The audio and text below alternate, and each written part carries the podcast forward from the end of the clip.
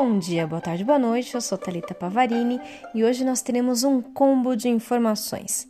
Nós vamos entender como que funciona o setor de hemodinâmica, quais são as atribuições que o enfermeiro percorre nesse setor, como funciona esse setor e além disso, a nossa convidada super especial, a Vanessa Goulart, ela traz também os diagnósticos de enfermagem mais comumente utilizado neste setor.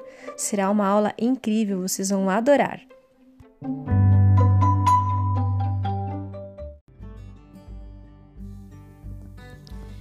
Olá, meu nome é Vanessa, sou enfermeira há 9 anos, estou na área da enfermagem há 15 anos. É, sou especialista em cardiologia hemodinâmica, sou docente, dou aula para graduação e pós-graduação em cardiologia hemodinâmica, tanto pediátrica quanto adulto, e também dou aula na residência de neonatologia e pediatria. É, primeiramente, eu gostaria de agradecer o convite da professora Talita, que sou super fã e admiro muito o trabalho dela. E é, agradeço o convite, né, para fazer parte do Nursecast. Então, hoje o assunto principal vai ser hemodinâmica. Vamos falar um pouquinho sobre o que o enfermeiro faz na hemodinâmica e a importância do trabalho da enfermagem dentro da hemodinâmica, né? Então, vamos lá. É, a hemodinâmica é um setor que cresce a cada dia, então cada vez é mais utilizada por todas as especialidades. Então nós podemos ver dentro da hemodinâmica cardiologia, né, que é o que todo mundo mais conhece, os cateterismos, angioplastias, é, diagnósticos de cardiopatias congênitas, tratamento né, das cardiopatias congênitas, troca de válvula, da parte neurológica, as embolizações de aneurisma, angiografia cerebral, vascular, angioplastia de membros, é, da ritmologia, implante de marca-passo, estudo eletrofisiológico, ablação, da própria ortopedia, que eles fazem o vertebroplastia percutâneo, e também tem um conjunto de várias outras equipes que acho que nós não imaginávamos que poderia usar a hemodinâmica, como gastro, oncologia, é, a hipato, a própria cardiologia cirúrgica, que eles é, fazem resumidamente alguns, alguns procedimentos que podem ser realizados lá. Seria a correção percutânea de aneurisma de aorta, drenagem biliar, quimioembolização de tumores, embolização de sangramentos implantes de catéteres de longa permanência. Então, esse é basicamente um acatado geral aí do que pode ser feito na hemodinâmica hoje. Né? Então, normalmente, é, hoje em dia, não se faz nenhum procedimento cirúrgico é, ou se complementa muita coisa utilizando a hemodinâmica. Né? Ela já faz parte ali da listagem do que o médico precisa para continuar o diagnóstico e o tratamento do paciente. E eu acredito, sem sombra de dúvida, que o enfermeiro é o profissional mais importante da hemodinâmica. Então eu vou dizer exatamente o que o enfermeiro desenvolve dentro da hemodinâmica e para ficar mais fácil, é, para ficar mais específico, eu vou utilizar alguns diagnósticos de enfermagem para embasar o que o enfermeiro faz, tá bom? É, então vamos começar com é, basicamente o, o, desenvolvimento do enfermeiro dentro da hemodinâmica. Ele organiza tudo. Então ele organiza o fluxo do setor, desde a chegada do paciente, conferência de documentação, né? A gente faz o histórico de enfermagem, colhe todas as, as medicações que esse paciente usa, as comorbidades que ele tem, se ele está de jejum, se ele sabe o que é o procedimento, é, tira as dúvidas do, do paciente, né? Independente se a pessoa é docente ou não, o enfermeiro ele vai ser o que vai é, esclarecer e explicar o que o paciente está fazendo ali. Normalmente o paciente tem muitas dúvidas, principalmente se tratando de um, de um serviço mais novo, né? E aí, ao final do histórico de enfermagem, nós fazemos o levantamento dos diagnósticos de enfermagem e, consequentemente, a prescrição de enfermagem. Então, um exemplo, pegando uma especialidade que seria cardio, é, chega um paciente com infarto agudo para poder fazer um cateterismo cardíaco. Esse paciente pode ser incluído no diagnóstico de débito cardíaco diminuído, né? Então, a enfermagem, a partir desse momento, vai monitorizar frequência cardíaca, pressão arterial, nível de consciência, né?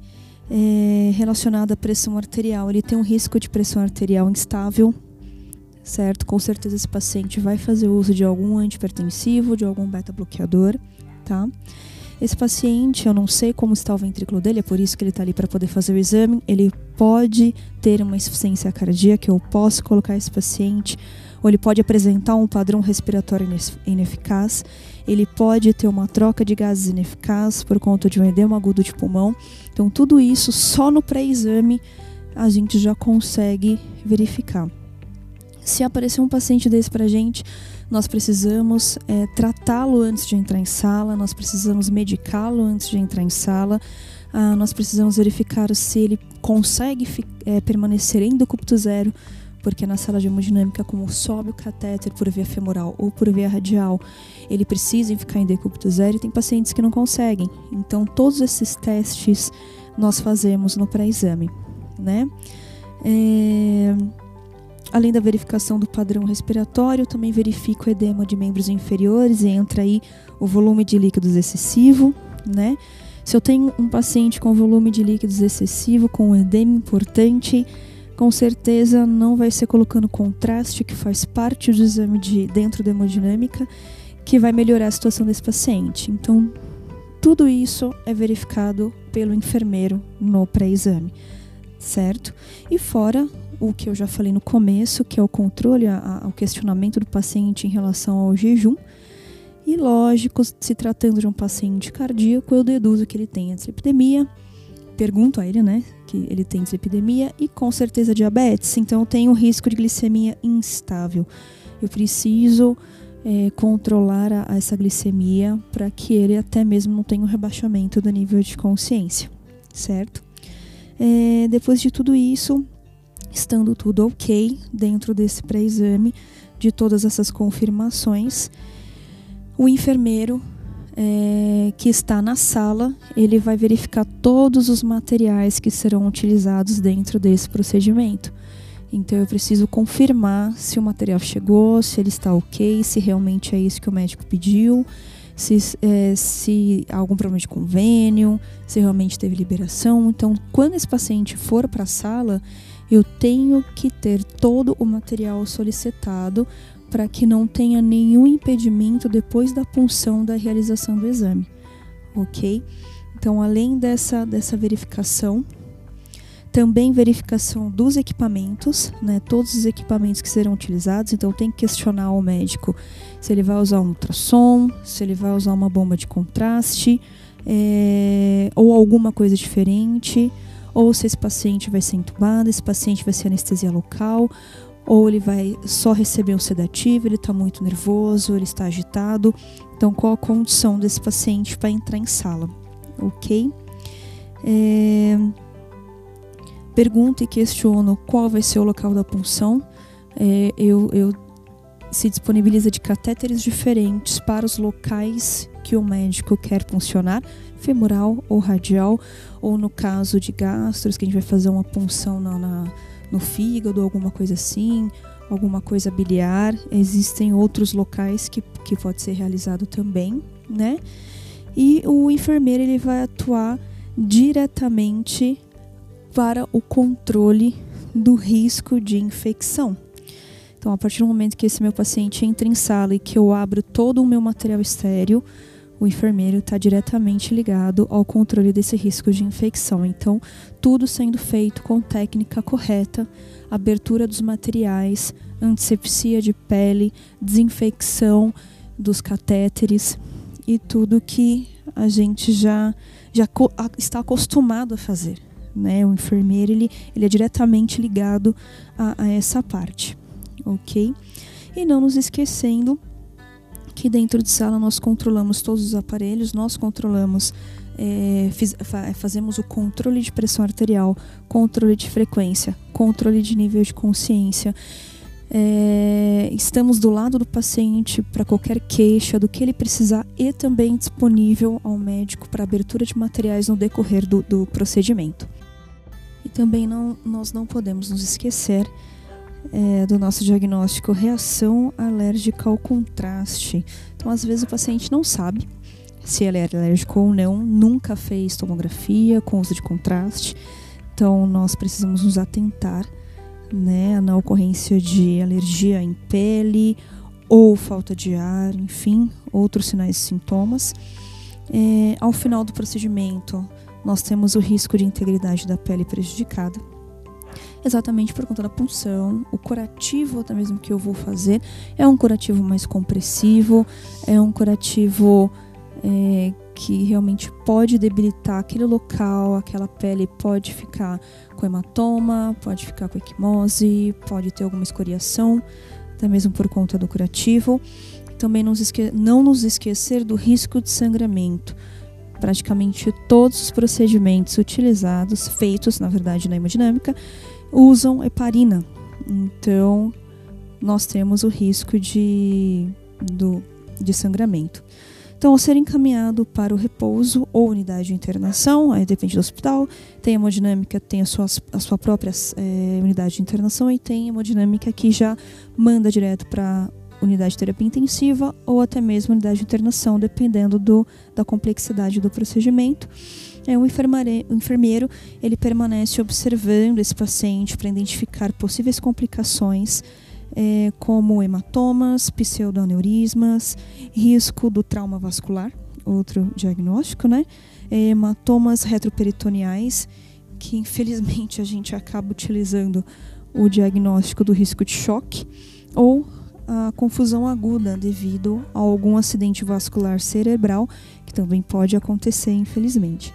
É, então, isso tudo é para vocês é, perceberem que a hemodinâmica ele é um, não é exatamente o setor de exames. Todo mundo pensa que hemodinâmica é um setor de exames, que vai lá, só faz o cateterismo e retorna para casa, é, fica somente um dia no hospital, e, e, não é verdade. Hoje em dia a hemodinâmica ela abrange uma gama de, de procedimentos muito importantes para o paciente, que facilita, na verdade, a vida do paciente.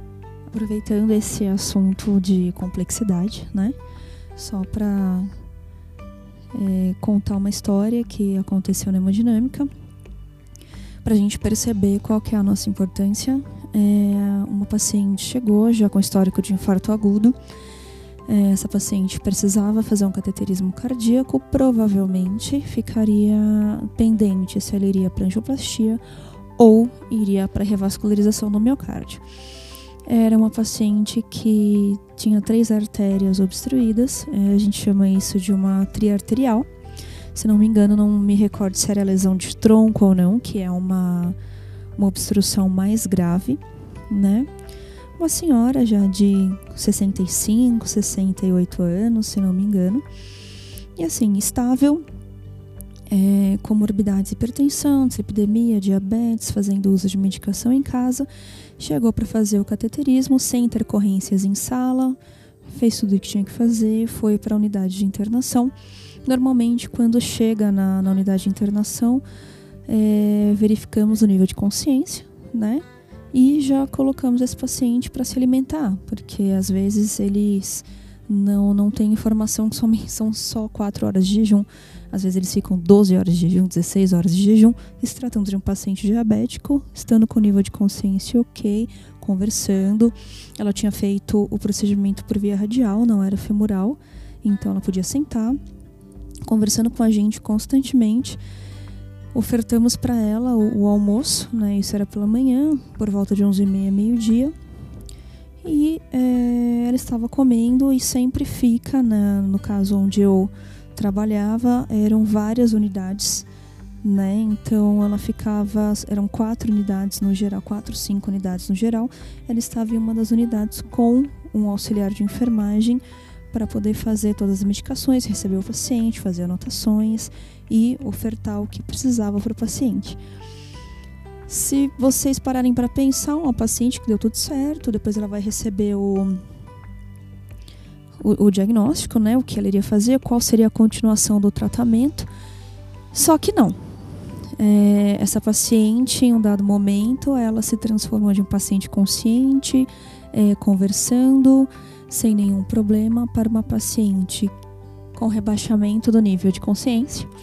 Simplesmente ela não respondia mais. Ela saiu de uma paciente sem problema nenhum para uma paciente com provável acidente vascular, porém rebaixamento do nível de consciência, não conseguia responder, risco de broncoaspiração, porque ela estava se alimentando, e verificamos que não havia pulso. Então, sentada com um pratinho de comida na frente, ela se transformou numa paciente já com a tábua para a gente conseguir massageá-la já com tentando tirar prótese, tentando tirar a comida da boca e os médicos já chegando para poder fazer um atendimento de parada cardiorrespiratória. Graças a Deus, devido à ação rápida da enfermagem, porque nós realmente ficamos em cima. E nem fala, é um setor novo, um setor que ninguém conhece, mas quem está lá sabe essa complexidade. Então, não é é à toa que ficamos em cima, é por causa desses casos, né?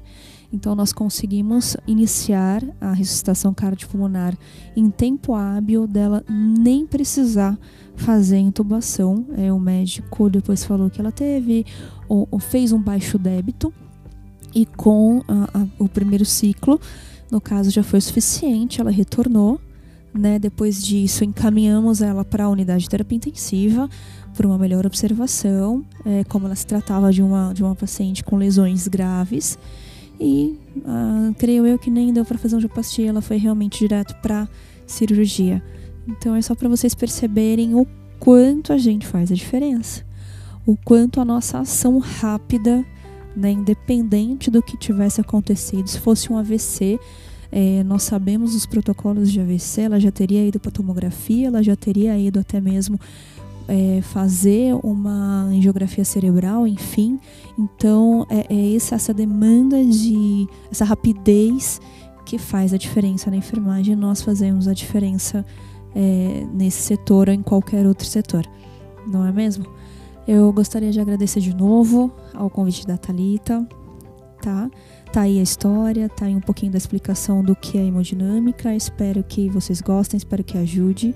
É, é muito importante esse trabalho que a Teresa está fazendo, porque aqui a gente percebe que o enfermeiro não tem limites, o enfermeiro consegue exercer a, a, a tua habilidade em qualquer setor.